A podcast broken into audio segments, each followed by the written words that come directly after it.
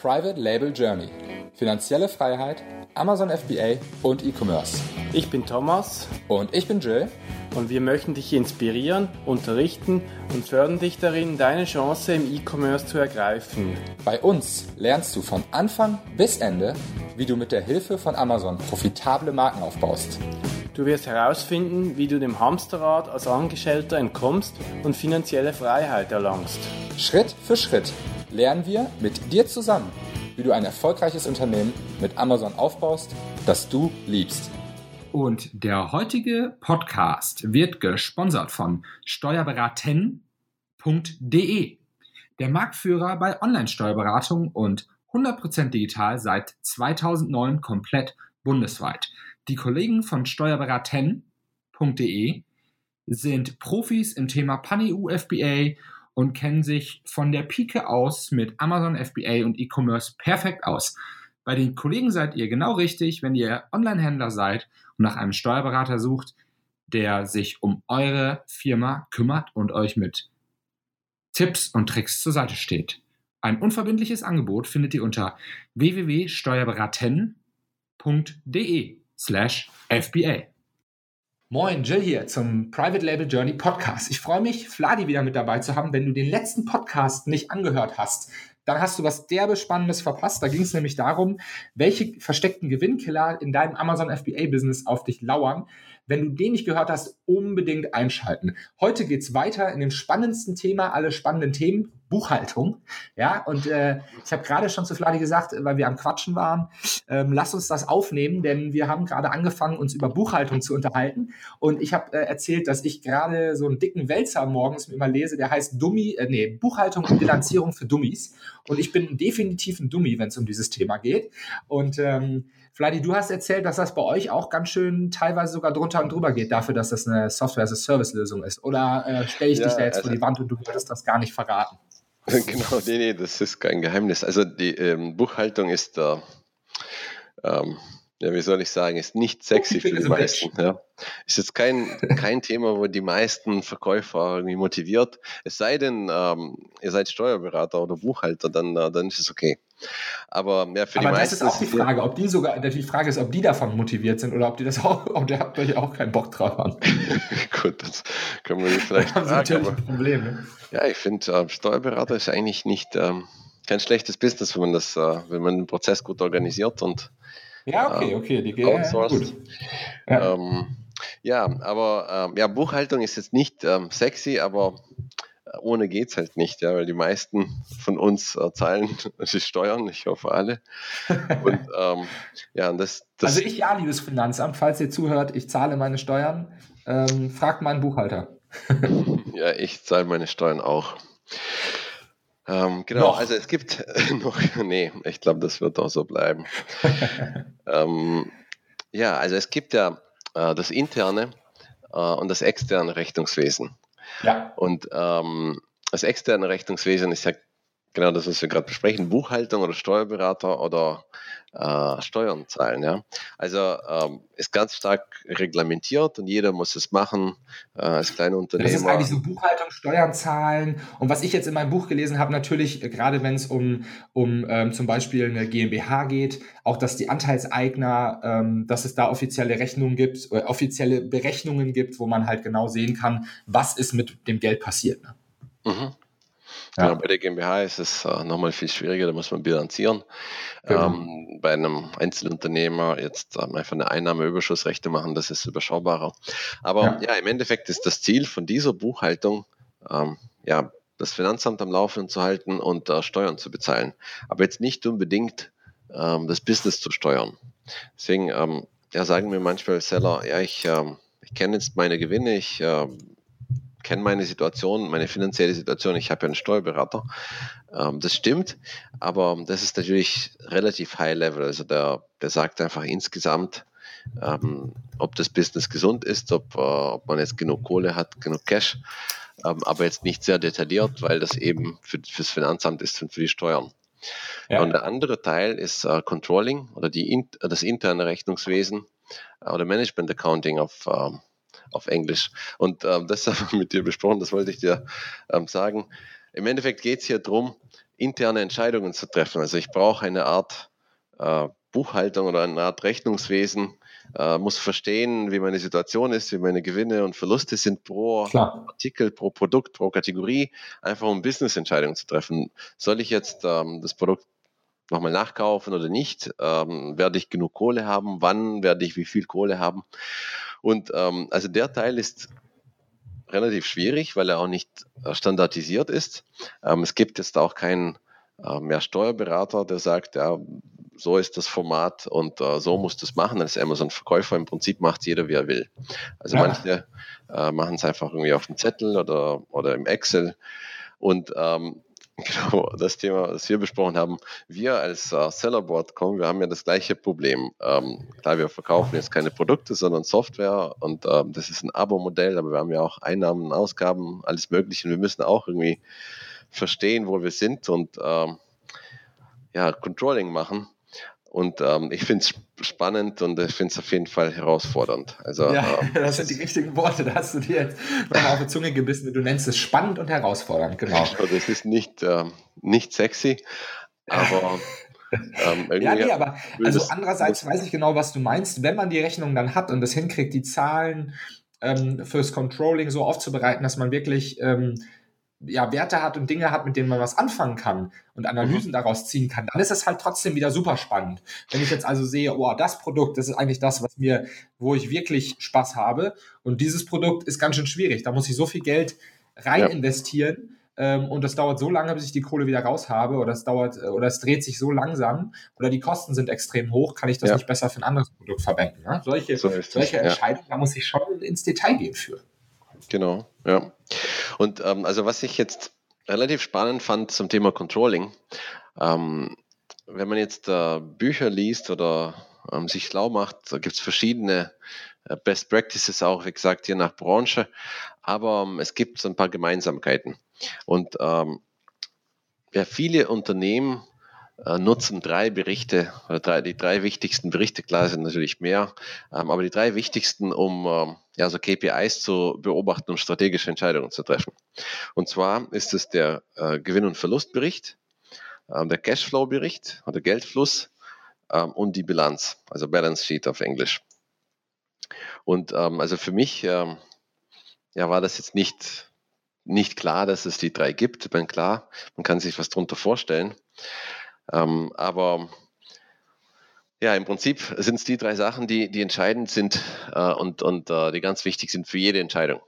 Und da jetzt würde ich gerne den Unterschied erklären und ähm, kurz über jeden Typ sprechen.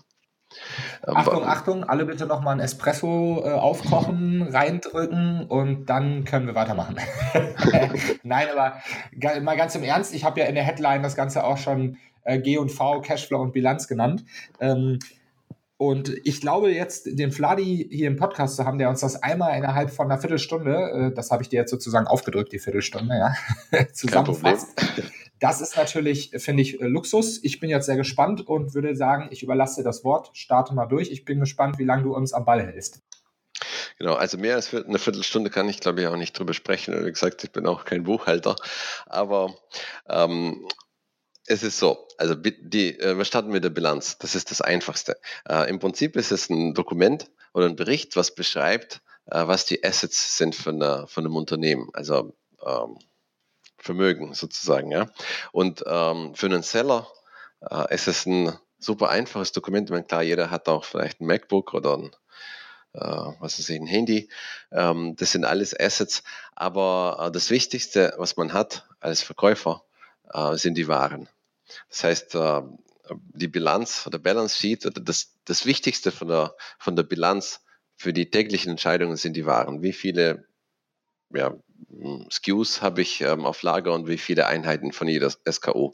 Und das ist ja relativ intuitiv. Man sieht es auch überall im Seller Central oder äh, wo auch immer. Genau, dann ähm, die anderen zwei, die sind spannender. Also ähm, G&V-Bericht und Cashflow-Bericht oder Geldstrom. Ähm, also was ist G&V? Äh, es ist so, wenn ihr jetzt anfängt mit ähm, euren Produkten oder wenn ihr ein Produkt sourced, dann seht ihr, okay, man kann es für vielleicht 2,50 Dollar bei Alibaba kaufen. und der Verkaufspreis ist irgendwie auf Amazon von einem ähnlichen Produkt, was weiß ich, 13 Euro oder so, dann hat wahrscheinlich jeder so eine Art Tabelle oder so eine Art äh, Taschenrechner. Es gibt auch ganz viele Tools, ähm, die das machen. Wir haben auch eins, so ein Chrome-Plugin. Ähm, Ach, ihr habt auch eins, das wusste ich gar nicht. Doch, das, das funktioniert allerdings äh, nur in Amerika. Also, äh, ah, ja, okay. Wir werden es auch nach Deutschland bringen, aber äh, ja, alles die Frage der Priorität. Aber ja, im Prinzip äh, sieht man äh, den Verkaufspreis dort und äh, man sieht, äh, man kann den Einkaufspreis eintippen, also im Prinzip das Angebot beziehungsweise den Preis von Alibaba. Äh, und ähm, dann rechnet er die Gebühren aus ungefähr und ähm, ja, man sieht dann, was der Gewinn ist pro Einheit. Also das ist im Prinzip eine ganz, ganz vereinfachte Form von, vom Gewinn- und Verlustbericht. Das heißt, ähm, das heißt, um das, also den Verlust hätte man, wenn man teurer einkauft und alle Gebühren drauf hat, als was nachher übrig bleibt. Genau, genau, dann hat man einen Verlust. Also wenn, äh, wenn dann noch Gewinn, wenn dann noch Gewinn bleibt und hoffentlich, äh, wie gesagt, hoffentlich äh, wird da auch zum Schluss Gewinn äh, bleiben, also nachdem man alle Gebühren abgezogen hat, ähm, dann ist es ein Gewinnbericht, genau. Aber ähm, also die, die Frage oder die Aufgabe von dieser Rechnung ist, ähm, ja, mehr oder weniger das Businessmodell zu evaluieren. Also ja. kann ich Geld mit jeder Einheit machen? Ja, ähm, kann das heißt, du musst schon auch deine Fixkosten eigentlich überschlagen und auf die Einheit, also, weil das hattest du gerade, habe ich gerade über, also vielleicht habe ich es auch nicht mitbekommen, ne? Also, wenn du jetzt Bürokosten hast, Anwalt, was weiß mhm. ich, Steuerberater, Mitarbeiter, dann musst du das natürlich irgendwo auch auf die einzelnen Produkte mit ein, einbeziehen, ja? Genau, im Grunde es ist ähm, schwierig, äh, weil ähm, ja, man kann es natürlich so Fixkosten auf jedes Produkt oder auf jede verkaufte Einheit aufteilen. Ähm, Gut, die, die heißen auch Fixkosten, deswegen fallen sie immer an, auch wenn man nichts verkauft hat. Aber ja, man muss das, das ist ja im Prinzip schon mehr als nur eine Rechnung für ein Produkt. Ähm, man muss natürlich ja. das ganze System. Aber anhand genau. des einen Produktes willst du es uns jetzt erklären? Nee, okay, habe ich verstanden. Genau, aber ähm, wenn man es jetzt vereinfacht auf eine verkaufte Einheit ähm, und Gewinn macht mit der Einheit, dann ist schon mal besser. Das stimmt, das Businessmodell, genau. ja, also das ist die Aufgabe von, vom GOV-Bericht. Und ja, okay. ähm, es kann natürlich sein, dass man jetzt ähm, positiv anfängt und dann den Preis reduziert oder die PPC-Ausgaben ähm, erhöht und dann ähm, macht man keinen Gewinn mehr. Das heißt, man braucht im Prinzip immer ein Gefühl, äh, mache ich jetzt Gewinn pro Einheit oder nicht? Und wenn nicht, dann äh, ja, muss ich das Produkt einstellen oder mir was anderes überlegen. Ja. So, also das ist GOV. Und was ist jetzt Cashflow? Also ähm, der Steuerberater, äh, der kriegt ja euren Kontoauszug und ähm, da gibt es ein paar Eingänge und ein paar Ausgänge jeden Monat. Ähm, klar, Amazon überweist äh, zweimal im Monat Geld und äh, dann sagt der Steuerberater, ah, cool, dann habe ich hier Einnahmen. Ja. Wenn man jetzt einen Monat lang nichts eingekauft hat, dann sagt der Steuerberater, ja super, der hatte Einnahmen, aber fast keine Läuft. Ausgaben. Was ein geiler Monat, genau. ne? Genau, also Gewinn. keine ja. Kosten, keine Warenkosten und nur Geld eingenommen. Genau. Also man hat dann wahrscheinlich trotzdem irgendwelche Ausgaben fürs Handy, wie gesagt, oder für Software. Aber wenn man jetzt keine Waren eingekauft hat, dann ist es immer ein super Monat. Und ähm, andersrum, äh, wenn man jetzt Waren, doch Waren eingekauft hat für, was weiß ich, 10.000 Euro oder so, ähm, dann ist es natürlich ein Riesenverlust. Und ähm, hier hängt es natürlich davon ab, äh, ob ihr eine GmbH seid oder ein Einzelunternehmen. Ähm, ich spreche jetzt vom Einzelunternehmen. Äh, wenn man Einnahmeüberschussrechnung macht, dann buchen die meisten diese Ausgaben für, für die Waren einfach als äh, einmalige ja. Ausgaben. Und, äh, Weil es halt genau. auch einfacher von der, von, der, von der Buchhaltung her ist. Ne? Genau, und dann hat man Verlust. Und man hat auch ähm, Cashflow-technisch äh, einen Verlust, weil man guckt aufs Konto und sieht, okay, da ist jetzt weniger drauf als äh, früher drauf war. Äh, man weiß aber, okay, ich habe eingekauft, deswegen kriege ich das Geld irgendwann wieder. So, und es gibt hier im Prinzip keine Korrelation. Das heißt, ich kann einen schlechten Monat Cashflow technisch haben, weil ich es einfach eingekauft habe. Ähm, äh, genau, ich hab, kann einen schlechten Monat haben, obwohl mein Geschäft läuft und obwohl mein Profit and Loss äh, mein Profit ist. Ja. Es geht aber auch andersrum. Ich kann Waren mit Verlust verkaufen aber trotzdem einen positiven Geldfluss haben, weil ich von einem halben Jahr eingekauft habe, jetzt verkaufe ich die ja. Ware ab und da kommt ja. jeden Monat was rein und sagt der Steuerberater, alles gut bei dir, du bist im Plus. Ähm, deswegen braucht man beides. Ähm, also ähm, das ist im Prinzip meine Kernaussage. Äh, man braucht beides. Ihr müsst gucken, bin ich in diesem Moment noch profitabel und zwar pro Produkt? Ähm, weil wenn nicht, dann müsst ihr agieren. Und ähm, habe ich genug Cash, weil äh, Cash ist im Prinzip alles. Man kann die Kohle herausnehmen aus dem Geschäft oder man kann sie investieren oder ähm, vor allem äh, in, die, in den Einkauf investieren. Genau. Ähm, ja, also um das Ganze jetzt mal, ich, ich, also ich fand es spannend, ich finde, das hast du sehr gut zusammengefasst. Wahrscheinlich ist es sogar hilfreich, dass du kein Buchhalter bist. Ja, das merkt Du fasst das nämlich so zusammen, dass man das auch versteht. Äh, in meinem Für Dummies Buch ist es definitiv nochmal ein ganzes Stück komplizierter alles erklärt. Aber es war so ein kleiner Test für mich. Ich habe auch ich habe jetzt auch verstanden, wovon du redest. Und ich glaube, alle da draußen, äh, die sich jetzt überfordert gefühlt haben, hört euch das Ding einfach nochmal an. Hört sich jetzt komisch an, aber ich würde es mir einfach nochmal äh, reinziehen. Guckt euch das auch mal bei Wikipedia an. Und jetzt kommt mein großer, großer Tipp. Der Vladi hält dann natürlich mit äh, hinterm Zaun und äh, macht hier keine Werbung für sein eigenes Tool. Aber wenn es jetzt zum Beispiel darum geht, ähm, zu gucken, Top-Level, äh, ob man mit seinen Produkten noch Gewinn macht, ne? um, seinen, um seinen Business Case eigentlich zu validieren und zu sagen, machen alle meine Produkte, die ich gerade habe, noch Sinn, sollte ich die nachbestellen? Das kann man zum Beispiel super im Sellerboard machen. Eine so eine Sache. Ne? Also ähm, das ist was, wo ich jetzt gucken kann, okay, habe ich im letzten Monat mit allen Produkten Gewinn gemacht oder im letzten Jahr oder gibt es irgendein Produkt, wo ich ganz äh, aufs Ganze gesehen tatsächlich ein bisschen Verlust mache und wenn ja, wieso sollte ich das noch weiterführen? Ne? Also ich habe da irgendeinen Marketingzweck dahinter. Ähm, deswegen an dieser Stelle ähm, mache ich die Werbung jetzt für den Fladi www.privatelabeljourney.de slash sellerboard.